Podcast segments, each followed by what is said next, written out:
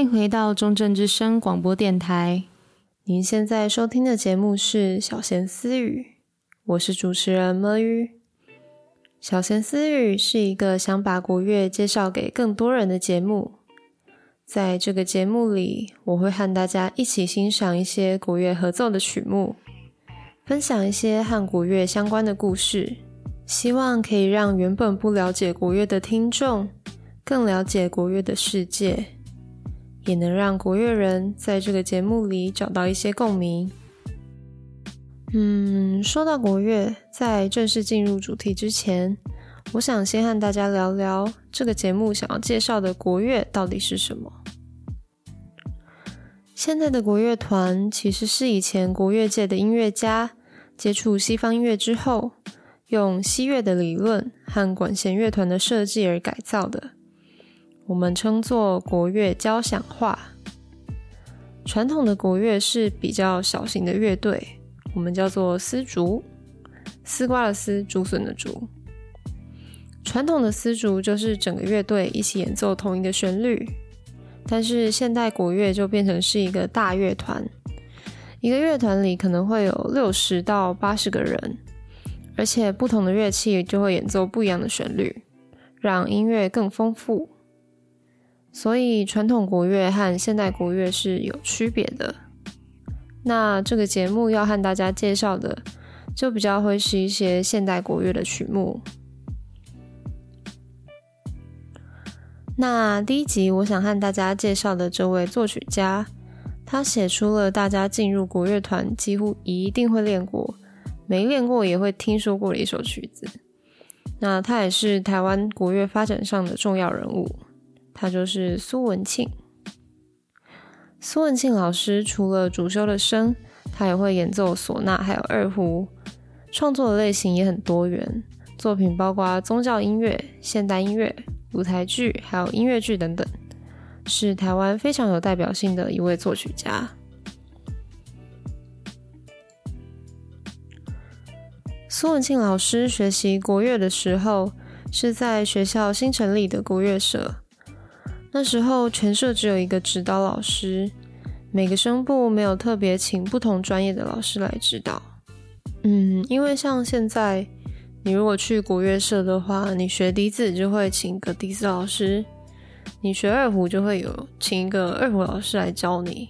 但是那时候苏老师学习的时候，就是还没有这么丰富的资源。那而且又因为苏老师分配到的是一个蛮特别的乐器，叫做笙。然后这个乐器连社团老师都不会，苏老师就完全是靠自学在摸索这个乐器。不知道听众们有没有听过笙这个乐器？我简单形容一下，它看起来就是有很多根长长的管子组成，然后是一个吹管乐器这样。那关于笙，我们在节目的最后会有一个单元专门和大家介绍它，请大家记得收听到最后哦。嗯，再回到正题，因为苏老师学习国乐的那个年代，两岸是禁止交流的，和中国有关的内容都很敏感，演奏中国的乐曲或是看到简体字的乐谱都会被检举，也不能公开收听中国的音乐。但是比较有技巧的曲子又都在中国，所以苏老师就会偷听广播或是听侨生带来的音乐。然后听写出乐谱，几乎也都是靠自己的力量在学习。那除了在艺术专科学校的学习以外，苏老师也有参加校外的乐团。那后来又考上香港中乐团，终于可以到海外学习更多知识。那也见识到很多不一样的音乐素材，为苏老师灌注很多创作能量。那今天要介绍的第一首曲子是苏文庆老师的《台湾追想曲》。这首曲子是国乐界非常热门的一首曲目，尤其在每年音乐比赛的现场一定会听到的曲子。很多国乐人从国小练到国中，国中再继续练到高中，甚至也有人把它奉为台湾国乐人的国歌。这首《台湾追想曲》是一九九七年。国立台湾艺术教育馆委托苏老师创作的曲目。当时是要拿来当做全省音乐比赛，也就是现在的全国学生音乐比赛的指定曲目。这首曲子是采用一九五九年一首流行歌曲《台湾小调》的曲调当做素材来创作，所以它的原名也叫做《台湾小调》。原本苏文庆老师以为《台湾小调》是公开版权的民谣，所以才拿它来取材创作。但后来要出版乐谱的时候，才发现这首曲子是另外一位作曲家许石所写的歌曲，所以为了避免侵犯著作权的情况，后来又对曲子做了修改，并改名为《台湾追想曲》。那这边我想先放一小段《台湾小调》来给大家听听看。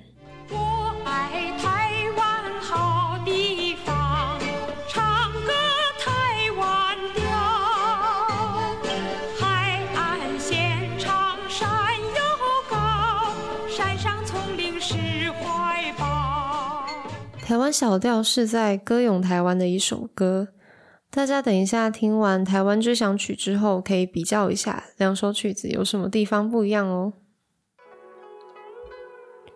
《台湾追想曲》其实是苏老师在美国旧金山的时候写的，整首曲子就是想呈现一个思乡的情怀。乐曲的一开始是由笛子的独奏导入，把大家的思绪拉入那个怀乡的意境。之后进入主题，胡琴和吹管轮流担任主角，表现出山川壮丽的感觉。再来，这首曲子里面一个很精彩的部分就是打击的独奏。这个片段用到了拔、木鱼、定音鼓、大鼓、排鼓这么多打击乐器的合奏，来烘托出热闹欢舞的气氛。我自己第一次排练这首曲子的时候，就超级喜欢打击这段。虽然跟作者要表达的意思不一样，但我第一次听的时候，我脑中的画面就是有一群鹿奔跑过去，就是像历史课本上会看到的插画，或是历史博物馆投影的动画那种感觉。刚刚讲到的打击乐器里面，拔跟木鱼大家应该都知道，不过还有几样是大家比较不熟悉的，比如说定音鼓是负责低音的部分。大家可能比较难注意到，但是除此之外，等一下音乐里会出现大鼓咚咔咚咚咚咔咚咚的声音，还有排鼓，就是排骨饭的排，鼓是打击的那个鼓，会有一个非常标志性的噔噔噔噔噔噔噔噔噔噔噔噔的旋律，待会大家可以注意听听看，一起找找看这些声音。在这段打击之后，会有不同的乐器轮流出来演奏，表现出台湾社会发展过程中遇到的困境。曲子的最后会以磅礴的气势咏唱之后，再重现一次前面快的段落，在热闹的气氛中结束。听了这么长的音乐解析，大家还是不知道曲子长什么样子。那趁着大家还记忆犹新，事不宜迟，接下来我们就来实际听听看这首《台湾追想曲》。这个版本是二零一一年由苗栗县立国乐团演奏，苏文庆老师亲自指挥的版本，相信也是最能听出苏老师最初想表达的意境。待会记得仔细听听看，刚才特别提到的片段出现在哪里哦。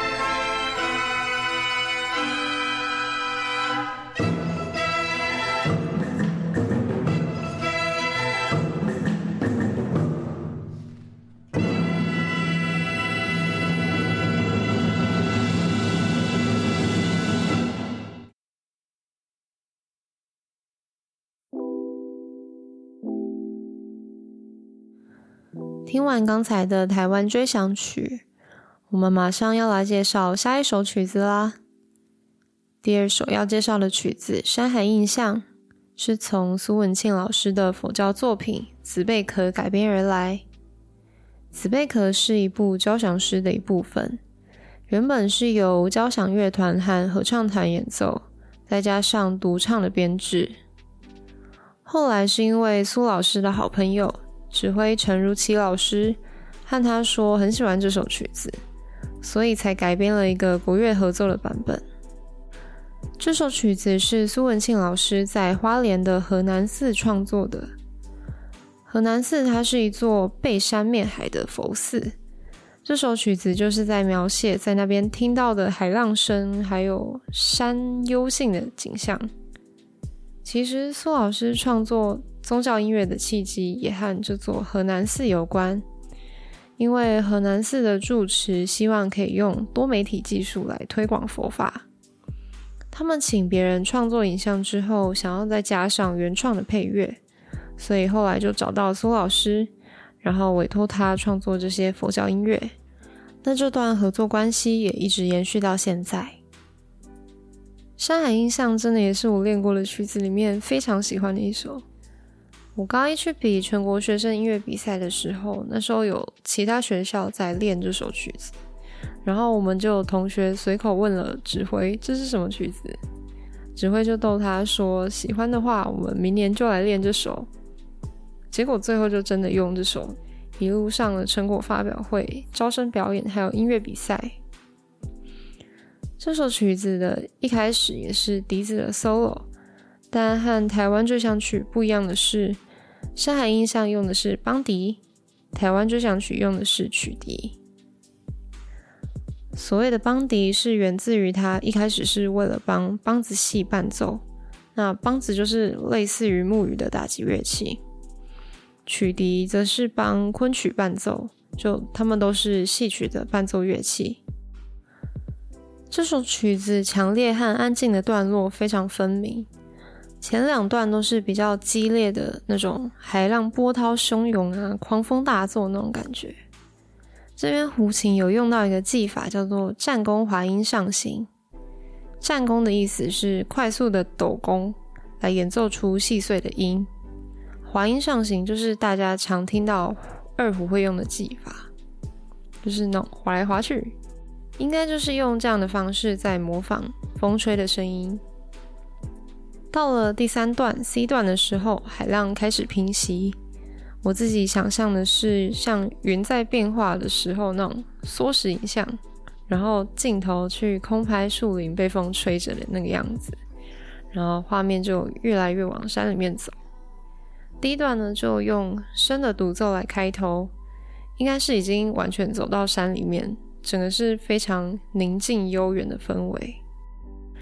这段也是相当好听的一段，在笙独奏后面有一段我个人非常非常喜欢的胡琴主旋律，整个婉转优美的把这一小段做一个圆满收尾。回归平静之后，海浪又渐渐翻滚起来。然后接回 B 段的主题，整个海面又开始风起云涌，最后在澎湃的氛围中结束。那关于这首曲子的介绍就差不多到这边。其实网络上关于这首曲子的赏析不是很多，那我就是把我自己在欣赏这首曲子的时候想象的意境分享给大家。音乐很奇妙的地方就是。每个人听音乐的时候，心里出现的画面都不太一样。大家待会儿在欣赏音乐的时候，不妨也可以自己想象看看，每个段落在说什么故事哦？这次播放的是《拉米狗》国乐团演奏朱文斌老师指挥的版本。接下来就让我们一起来欣赏这首《山海印象》。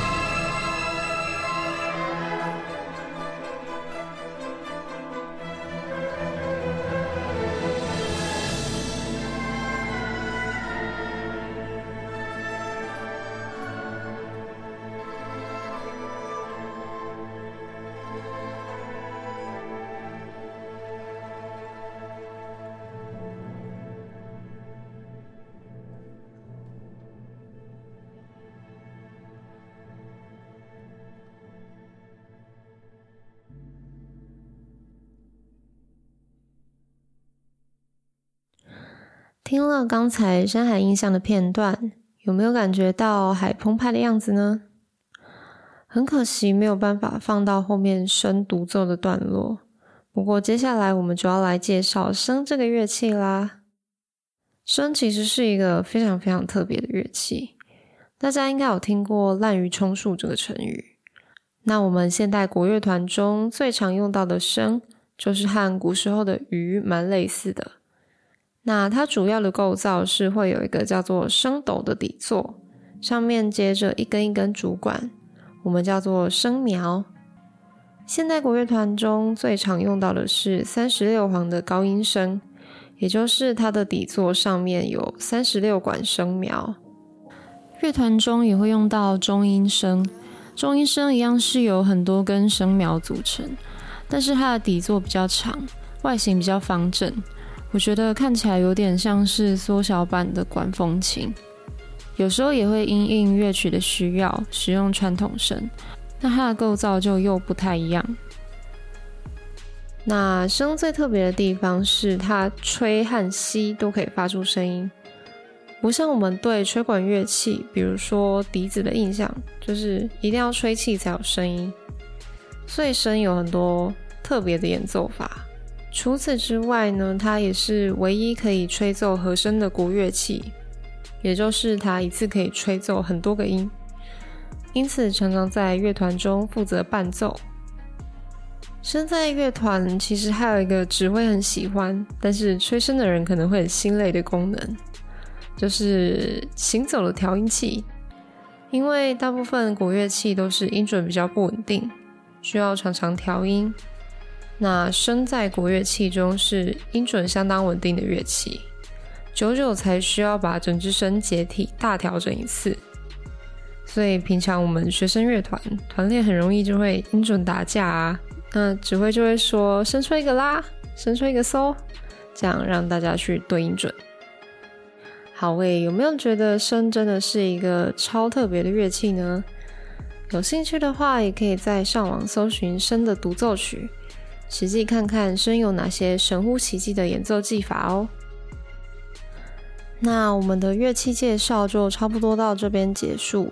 节目也来到尾声啦。听完这集节目，听众是不是也对国乐有个初步的认识了呢？下一集将会介绍国乐界的流行金曲天王卢亮辉老师。记得下周在同一时间，星期三晚上七点，持续锁定中正之声广播电台哦。今天的小闲私语就到这里，我是 Mary，，我们下次再见。